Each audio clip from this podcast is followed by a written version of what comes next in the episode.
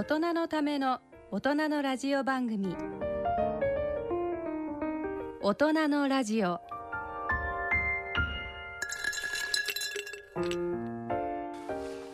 ご機嫌いかがですか？坪田和夫です。こんにちは西澤邦弘です。こんにちは久保田恵里です。この時間はご機嫌をテーマにお送りしています。はい、えー、もうなんか連休も終わってしまってね。まあ連休中でまだねお休み取って長い連休の方もいらっしゃるかもしれませんが。先生いかがでした？その一ヶ月。はい、あのねだから慶応大学発ベンチャーのこの坪田ラフォってね、え実は信濃町の駅前に、うん。あのあるんですよ。え。いい場所ですよね。そうするとね 信濃町から出るでしょ？で今まで慶応病院にこう横断歩道を渡って行ってたんだけど、うん。はい。渡んなくていいの。こっち側だから。もう。つぼラボは駅側なんですね。そう近いの。だから余計なんか嬉しくて。そう。であのね、えー通勤っていうかまあパターンもあんまり変わんないし、ええ。ただ近いだけで、はいはいはい。なんかそれからね窓がねすごい神宮その神宮の森が見えて僕はいはい。の CEO 室からね、えからあの国立しあの、えはいはい。競技場が見えて、えなんかすごいご機嫌です。えいい場所角だ角部屋みたいな角ね部屋で。であの辺りなんかちょっと出てってあの競技場の周りなんかフラフラした日にはもうまたご機嫌になりますしね。そうそうそうそうそうそう。へいい季節ですもんねそうそううん。でそ外側ビルね結構古っちくてね、ええ。ー最初こんなとこ入るのかなと思ったけど中結構綺麗でね、えいやーそこはいい場所ですよ。だってあの、うん慶応病院の向こうがあの、競技場の間にできたマンション、うん、チラシが入ってきて見たけど、なんじゃこの値段っていう値段でしたよ。あ本当？高いのね。いやだって6億とかねええなはいとかね。桁が桁が一つ間違ってないですか、い。やだからみんな住みたい場所ですよそれはね。いやあ本当にんな開放感がある場所ね、そこで第二の人生つかまたまたまたもう一度第一からのね人生をやられてるでででもねそれで最初借りた時は去年の6月から7月ぐらい借りて、広いとこ借りちゃったなと、っていうかそれそれしか借りれなかった、もうそれ丸ごと借りないと2部屋借りないとええ。貸さないっていうので、でもうね狭くなっちゃった。だからあのよよくベンチャーの悩みでさ、い。人がどんどん入ってくると、すぐにいっぱいになっちゃって、はい。それを経験してて、まあ、どうしましょう。じゃああの辺りに第二オフィスとか第三オフィスとかできてるんですね。だからこれから作んなきゃいけなくて、ええ。まあ幸いウェブがね増えてきたので、はい。ワークフロムホームが。そうそうそう。だからみんな割り振ってえやりましょうとかね。えへえ。でもなんかみんな一回集ま集まろうよっていう時にねなかなか集まりにくくてね、うん。うんあの最近の研究でどのぐらいご機嫌かっていうこれあの研究なんだけど大体週に2日ぐらい、うん。オフィスに行く。いや逆。逆。2日ぐらい、えー、とウェブが一番ご機嫌で。週に3回は。ぐらい来るといいっていううんかね。と3回来ると結構混むみたいなね。うん。まあでも分かるよねそれ。全然来ないとうんあれだし。私は週2ぐらいがいい。え週2ぐらい。週3も行かなくてまあまあそうか。そうか。そのぐらい。経営者の中行った方がいいですよ。いやいや私はもうズームで。大丈夫。えその久田さんはなんかご機嫌な遠乗りじゃないんだけど遠 そうなんです。遠ヨット乗りに行ってきたと。そうなんです。あのじなんかこの4月にですね、ええ。何を血迷ったのか船舶免許一級を取ってみようっていうこと。を僕はびっくりしたんですけどそのあの4級とか全く見見向きもせずいきなり1級に行ってるってすっそうそうごいいや久保田さんすごいね。ね。もう最近スキーには目覚めるしヨットには目そう覚めるしバーチャルリアリティの学校も行ってたじゃないあですか。行きました。いやそれもすごいよね。あれももう学びの人。学びきっちゃったいやいやだからどっかでちゃんとねアウトプットしなきゃいけないんですけどでもなんか取りに行くって言ったら一番最初に坪田先生が「それで何するの?」って言われて「ん何するかな?」みたいな友達が釣り行く時に運転するとか、太陽がいっぱい動くことがね いろいろありますよね。そうなんです。でそれを取りに行きまして、えでそしたらすぐ実地訓練の場としてですね、ええ。たまたま本当に、ええ。あのお知り合いの先生にええ。ヨットに誘っていただいて、えはい。あの大島までのあごの機嫌ですね。ね ちょっとなんて言うんでしょう。合宿に行ってまいりまして。駅の向こう側に行かなくなって 開放感がある坪田先生と大島まで行ったまた超開放な。んかそっちの方がいいななんか。いいなあそうでも合宿ですかね。実地訓練で。へなのでちょっと。西澤さんどうでした？ええいや僕はもうねあのオフィスワークの 1ヶ月であの実はちょっとあの歯科関係のあのあるこう研究財団のあの理事みたいなことやるようになってであの、まあ、なんで私って言ったらやっぱそのメディア的な視点でね、うん。もっとやはりしあのやはり歯科の先生方ももっと歯科がやれる役割は多いんじゃないか。でそれであのちょっとそういうのをお話しする機会を得たのでじゃあしっかりまとめてみようと。まあ後でちょっとお話ししますけど実はその COVID-19 なんかおそらく口腔ケアが非常に重要そうだとかね、あのあとはまあ例えばそれぞれの歯科であの噛むあの噛む力を測るあの簡単なマシンありますよね。うんうんあれでおそらくね定期的に測ってるだけであの死亡リスクみたいなものをある程度予測したりとかもできるぐらいだからおそらくあの航空ってある意味すごいこう唾液も含めてすごくいろんなデータも取れるじゃないですか。うんだからこれが全身のああのある現れになってるんだってとこをもっと突き詰めていけばあとはそのね、定点あの衛生士さんにこうケアしてもらえばあの2ヶ月一遍ぐらい行ってこうやってもらえますよね。そういうたびにその口腔のデータと例えばこう皮膚の様子とかをねチェックするだけでもすごくそのやはり国民の健康拠点の一つになるんじゃないかといやまさにそうですよね。ね。で、えーやっぱりこれから歯学部とか、うん。その歯だけじゃなくて、うん。でそれもあって慶応大学と、はい。東京歯科大学がね2 ついに年後にが合併するんだけど。ついにもう慶応2年の農学部だけじゃないですか。そうそうそうそう本当そういうふうになってきた、ね。うん。総合大学になってきた、はい。で今だから医学部と歯学部でどんなことができるかっていうのの、まあ、考えが始まってるんだけどまさに今西澤さんが言ったように、うんうんうん。ここの航空の情報をどうやって全身に生かすか。うん。すごい大事ですよね。重要ですよね。これはねそのそれのために調べてたら面白い論文があってなんかね健康な状態のをわざわざなんかねちょっとこう細菌みたいに感染させて病気にさせるんですよ。疑似病気に。うん。人ですか？人を。でそれでねすげえ研究あるするなと思ったんだけどそれで人あのこういろんな人が見てどどのくらいでこどっちが病気のか顔かっていうのを判断できるかっていうの すごい。でもね大概の人がやっぱね数秒で判断できるんですよ。うん。でそれはちゃんとこう目の下を見てたりあの顔の色の変化とかを見てたり。だからおそらくそういうあの、まあ、歯科衛生士さんみたいな方々がその患者さんを見るっていうところにちょっとフォーカスすることを少し努力すれば変わっちょっとこの間とか違うっていうようなことに気がつけるようになるんですよ。うんでそういうじゃあ立場にいる人って誰がいるって言ったら意外とそんなにいないですよね。でしかもこうお口の中を見てるわけだから,、やっぱりねあのあ意外と重要な拠点だぞこれはって思ったんですけど、まあでもそんなこと考えてたんで僕は結構太陽の当たらない場所でですね。というじゃあ三三人のスタートね。三様な4月をね。過ごしたということで、うん。まあでもね、うん。あの楽しかったです。はい。ということで、えー、と今月の大人のラジオを進めてまいります。大人のための大人のラジオこの番組は野村証券ほか各社の提供でお送りします。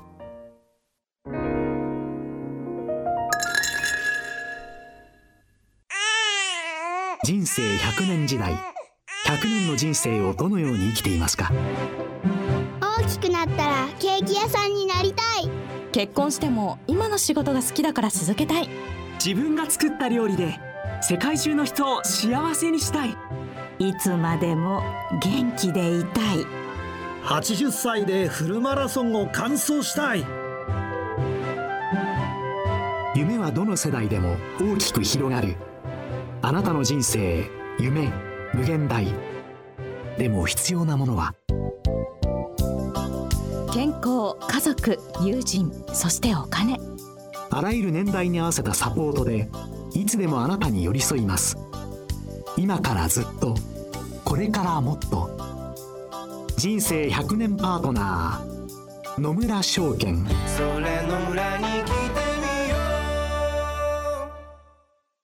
大人のラジオ。はい、えー、健康医学のコーナーです。このコーナーではユニークな論文医学会の話題などについてご紹介してまいります。で坪田先生5月になって。うん。えなんかまあ紫外線も多い季節ですが、ま あ紫外線の外にあるそうですね。バイオレットライトね。はい、研究されているこれはあの前はねちょっと取り上げたかもしれないんですがリチャード・ラング先生ね。はい。えー彼がネイチャーにこういう論文出したんですね。 Violet light suppression of thermogenesis by opsin 5 hypothalamic neuron。うんちょっとなんか分かりにくいかもしれない。分かんないかもしれないけど、とにかくバイオレットライトで、ええ。まあネズミの研究ですけど、はいはい。体温が変わると。体温がですよ。で何を通して変わるかっていうと、OPN5 と、う。んまあ前から何回か出てきてそうバイオレットライトにセンシティブなはい。 non-visual photoreceptor うんうんうん。ーだから、えー、と我々は、まあ、生命特にまあ人間で言うと、はい。えー光を、まあ、使って見ますよね。うんで光を使うすなわち光を感知するリセプターがですね9つあるんですよ、人間に。でそのうち4つが見るのに使われてる。うんうんで5つはそうじゃない健康のために使われてる。うんでその中の一つがバイオレットライトで、はいはいこれが OPN5 で他の OPN3 とか OPN4 とかは全部ブルーライトなんですね。えなのでちょっと特殊なんですがこのバイオレットライトの研究が出てええ。で我々はおおまたすごいやられたなえと。えそれはだから目にバイオレットライトを入れるだけで体温が調これ整違うの。これはね、え OPN5 が hypothalamus、はい。だから視床下部にあって、脳の中にあるんですよ。ああそのじゃあ脳の視床下部が反応してうん、体温が上がると。っていうので目についてはこれから。なるほど、うん。あれ先生でも OPN5 ってうん。皮膚とかにもあるんですよね、あります。皮膚にもあるし、え抗がんにもあるし。ですよね。そう。いやこの間ね、ん。あの皮膚の皮膚感覚の研究ってあの資生堂さんとかすごくやってるんですけど、うんうん。すごい面白いこと言ってて例えばね白檀の香りを皮膚が浴びると、うん。皮膚のねあの総焼中が始まったりするらしいんですおよ。お面白い。であとあの彼はオキトオキシトシンの研究もしてるらしいんですけど、実際に皮膚細胞を培養してそこにあの刺激を与えるとねもう皮膚の細胞そのものからオキシトシンが出るっていうんです。もしかしたらそのバイオレットライトも、んまあ、今回は視床下部ですけど、うんうん皮膚に当てたら皮膚でもうその実際サーモジェネシスを促すようなこともありえるかもしれないってことですね。そうですね。あのーそのもう一人リチャード・ラングと同じグループっていうかちょっと場所は違うんだけど、ええラッセル・バンゲルダって僕のやっぱり友達なんかが、先生のあのその固有名詞の記憶力もすごいですよねいつもね。私たちね女優さんの名前なんだった そうそうだからもう毛毛根にあるとかね、えそういうのも見つけてて、えでもともとねだって、えー、とこれ目っていうのは5億4,300万年前にできたんですねこれカンブリア紀の大爆発っていう時に。で光受容体は25億年前にできてたえから。うんずっと早くからあるってことですよね。そう目ができた時には、うんもう光受容体は体中にあったわけですよ。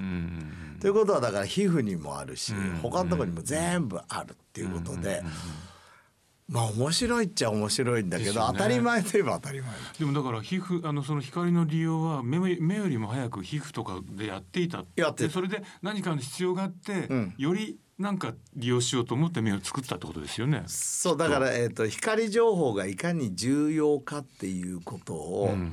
えーまあ、考えたっていうか見つけた。ん。だ何億年かやってるうちに、これもう少しちゃんとした需要需要機を作るべきだっていうふうになんかこう、うん。思ったね。最初はね最初はね、そのただの影うん、うん。から始まったの。ああ。えか影影がどうだから。光受容体がこう皮膚に合うとするじゃないですか。えそうすると皮膚のまあなんだろう上に、ええー、とじゃあまあ毛が立ってるとするじゃん。うんそうすると毛が立ってるとすると木みたいに、ええ太陽がどっちから来てるかが分かるじゃん。ああはいはいはい。でそういうのを。センシングすることによって自分たちに生存に有利になるとこから始まって、だからまさにこうふ気を感じるわけですよね。人がなんか来たりするようなね。それから次に壺みたいなその構造、うん。穴みたいな構造を作ってその一番底のところにうん。ね、えー光状態があると、うん。今度ある一定方向から入ってきた時だけわか光がわかるから、うん光が太陽がどこにいるかがわかるようになったりとか、なるほど。最初穴で。穴だったの。穴の中なんか昔の天体観測みたいですよね。まさにそうそうそうそうそう。そうやって徐々に徐々にやって突然あの目ができたと言われてでも目ができた時はなんと脳もできたんで一緒に。目だけあっても意味ないんですよ。まさにこう画像処理機がねできたってことですよね。目と脳はねだから一緒にできたと言われて。先生これごめんなさい。でもえっとオプシン5は、うん。ノンビジュアルフォトリセプター。なんですよね。だからこれ実験ではどうやってこれを感じさせたんですか？脳に。脳に直接？そう。それで、目を潰してっていうかちょっとね怖いけど、目から絶対入らないようにしても、うん。ちゃんとこういうことが起きますっていうことで脳であることを彼らは、うん。その同定した。えーそれは脳にどうやって届けるんですかそうでしょ？で脳なんかさ、うん。届かないと思うじゃん。だから最後のフィギュア転化なんかは、脳の中にバーレットライトがちゃんとネズミの場合には届いてますっていうデータ。うんそれはなんかこう穴開けて届けるんじゃなくて普いや当に普通にしてる時につまりやっぱりこう普通に当たってればそこに届いてるってことなんですよね。まあそんなに頭蓋骨厚くないからね。うん。でねこれあの僕このこれを論文出てから彼とそのズームでディスカッションずっとしたんで、うん。これ人にどういう価値があるのと。とねやっぱり人の場合はこう頭蓋骨厚いからなかなか通らないんだけど、うん。うんそのほら前この話したような気がするね。まああのここに赤ちゃんの時は大大泉門でした。はいはいはいはい。そもことからもとそこから。入っ。からだから、うん。ちっちゃい時にやっぱり太陽に当たるっていうのはすごい重要だねっていうこあーそうだからその話は伺ったけど、その体温にまで影響っていうのは今回初めて。と。あそうか、そうそう。だからだからバイオレットライトの話が一歩進化してるっていうこそうとですよね。それだから、うん。OPN5 といううノンビジュアルね、うんうんうん。あの視覚じゃない、はい。えーフォトリセプターのお仕事として、え。この人たちはサーモジェネス、ね。体温と関係してますと、それからラッセル・バンゲルタたちは、はい。い、や毛根とかに関係してで僕たちは禁止と関係します、うんうんうんうんそしてうつとかにも関係しますというようなことを言い始めてて、もしかしたらだから太陽の恵みうん。太陽によるさまざまなその健康効果の、うん。えーかなりの部分がこのバイオレットライトで起きてんじゃないかなでもし起きてるとしたらお部屋の中にいたら、うん。これ享受できないそうですよね。だからまさに近視だけじゃないその太陽を享受する理由がね。そう。だってもちろんバイオレットライトっていうか OPN5 がさ近視を予防するためだけに発明されたと思われる、そうですよ だってねだってさ目ができる前からあったんだろうからこれ。ん。やっぱなんかその皮膚で何起こってるかも知りたいですね。バイオレットライト浴びたらね。いや俺一番知りたいのは睾丸なんだよなでうんやって届くんですかそこには。ですよね いや。かなり当たりにくいところにあると思うんですけど。でででもさ外側に出てきてるし。ああだから。で本来はブラブラさせて当てるべきものなのにうん。隠しちゃって本来あブラブラさせてたら受けられるバイオレットライトの恵みが僕たちは受けられなくなってる可能性もあるわけですよね。でもそうアダムのとイブの時代がここは葉っぱで隠したりですよい。やだからさ後であのこう書いたんじゃないですかこうやってベロベロって。これ古代ギリシャとかの絵とかも後でこうやって書い書いたりまあしてるじゃまあそうないですかこうやってですね。彫刻とかね そうそうそうそう。昔はだから享受してたんですねきっとね。そうそうそう何が起こるんだろうあうちうちで自分の部屋の前でえあのねうちの家族が来ないようなとこで日向ぼっこする時はたまに日向ぼっこささせてるせてるんですか？なんかあります？こう。いやなんか来たなって感じしないけど なんかいいことしてるような感じがして。ちょっとなんとか体験してみないとそれ。ね捕まらないように皆さん。い。やでももしかしたら全く新しい人類の姿があるかもしれないですよねそこにいやそうじゃなくて昔昔昔はみんな浴びてたんだよ多分。浴びて絶対浴びてたそうはずだうんだからその今失われたもの、うん。このライフスタイル病ってあるじゃないですか。えでライフスタイル病っていうのは運動不足で糖尿病になったり、うん。あの肥満になったり、えはいはいはい。えっ、とねえー同じ、まあ、睡眠不足でストレスになったり、うん。いろんなものがあるけどそお外で遊ばなくなったっていうことが、うん。一人のライ一つのライフスタイル病だとしたら、うん。これはあの禁止だけじゃなくてね、うん。まあ、うつだけじゃなくていろんなものにも応用できるかもしれそうですよね。いやだからほらヌーディストビーチとかありますけど、うん。裸族で動いてたら、ん。例えば皮膚のそういうね、あの non-visual receptor のはあの感度が全然違ってて、ない。うん。なんか別に話しかけられなくても「おおなんとなく言ってることが分かる」とか。そういう能力がこう例えばだってそうかあれヌーディストビーチの、今までこう視覚ばっかり俺考えてたけど、ね、はい。ここはちゃんと。それからもう一つなんかそうそうもうあ西のそうそうさっきちょっと申し上げましたけど、あのす最初からえっと COVID-19 に関してはその受容体になる AC2 ですよね。これがあの歯茎とかあのベロのところにもあるから結構口の中も危ないんじゃないかって言われてたんですけど、あの先頃あのネイチャーメディシンっていう雑誌にあのちゃんとこう口の中で感染してるっていうのを確認しましたっていうあの論文が出たんです。であの実際にだから感染した上に今度唾液の中にもこうガーッと大量に出てくる。だからやはり世界的にあのマスクをしましょうとか会食に気をつけましょうっていうのはある意味非常にこう直接感染が起こるところに介入してるっていう意味ではあやっぱ正しいんだなって、うん、思いましたねそう。するとうがいだけじゃなくて口の中もお外から帰ってきたら、ちゃんとおそらく、うんちゃんと絶対やった方がいいですよね、きっとね。うん、まあそうそれでだからまたああ一層口腔ケアって重要な時代に感染症面からもかなってきたなって思ったんですけどね、まあそんな話なんですだからなのでちょっと皆さんぜひあのお口の中きれいにしていただいてはいあのあとこうやはりしばらくね皆さんにこうワクチンが渡るまではあの会食もあの気をつけてこう飛ばさないようにそうですねしていただくのが、そうねうんいいかと思います。はい。ということであのいろんな話があっちゃくちゃしましたが、うん以上健康医学のコーナーでした。大人のための大人のラジオはい、えー、と本日の大人のラジオはいかがでしたでしょうか？いややっぱみんな生き生きしててすげえなと思って。特に学びの人がいたねこね。学びの人ね。そう、うん。でなんか私あのこのラジオ収録してる間にあ私もう一つ始めたと思って。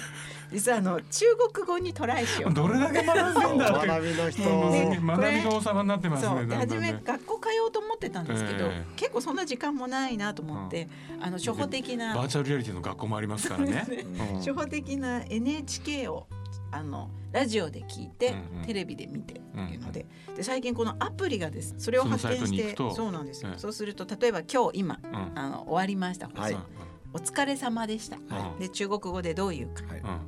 辛苦らシンクラ。シン辛コーラ。苦らっていうらしいんですけど、うんうんこれを例えば自分で言ってみて、うんうんえっ、とこの発音が表記されていてですね、うんちゃんとうまく言えたかが自分でチェックできるアプリなんですね。でじゃあここで言ってみます。辛苦らちょっと笑っちゃったので、あちょっと笑っちゃった笑っちゃったからダメだね。全体的にダメでしたなるほどなるほがど。まあまあこんな感じでそう出てうん面白くて、あなんかやっぱ語学のたなんかこうね機会が増えますよね。ねだから練習の機会がね。そう面白いなうんそうですね。それにしてもすごいな。一体あのそれだけ学んで集めて出してくるとき一体久保田さん何を出してくるのか。な。いやでも、う。んうん最近語学は本当に面白いよね、うんこういうの面ね白いですよね。あの YouTube でさ、えプラダを、えー、まとった北悪魔？うん悪魔の、あのなんか英語の勉強版っていうのが今出てんのね。すっごいよくできてる。本当にえ。そよくできてる。れあの映画を見ながら勉強もできるんですか？そう映画でそうそうだからメルル・ストリープとが、うん。ストリープがこう「あんた何来たの?」って言うでしょ、うん。そうするとそれがですね突然あの巻き戻って「あなた何来たの?」ってゆっくり出る。でその下に字幕が出ます。でそれを僕たちに「はい言いましょう」みたいになってしてきてずーっと言ってへえなんかすごいよくできてるなと思って。え坪田さん先生なんか何聞いても分かっちゃうんじゃないんですか？いやスラングわかんない、うん、だからわかんない。だから面白い。面白いですね。やっぱ皆さんもうあのいつどこででも学べる時代っていうそうだねのはもう素晴らしいですね。いやそうですよん。ね。本当。もうこの間あの僕たちが行ったね、うんビジネス慶応ビジネススクールあるじゃないですか、はいはいはい。でこれまあえっ、と学びですよね。ええ。40歳以上の人が多いんだけど、え。この間聞いたらですね去年ねあの僕たちが行った頃ってまだ倍率ね 1. 点数倍だったんだけどね、3倍だって。すごいですまね。あ、坪田先生が関わるとあの眼科のあの出した論文のあの、うん。インパクトファクターも倍になってましたからまた倍になっちゃっいた。や僕が言ったじゃないんだけどさ。いやそれだけだからにやっぱりその障害教育がこれから求められてきててすね。で日本はそういうのがまだないから多分こうんれ一つの大きなビジネスチャンスだよね学校側としても。いやーリスナーの皆さんあのこの番組を聞いてるだけでどんどんどんどん新しい学びの機会が知れると思います。もうなんか俺もなんかちょっとワクワクしてきちゃったな。やるぞ。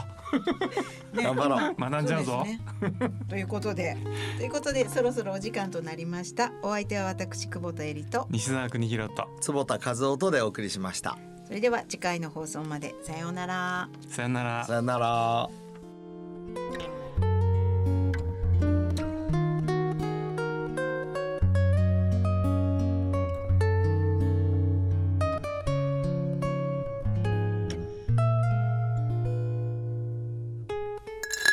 のための大人のラジオこの番組は野村証券ほか各社の提供でお送りしました。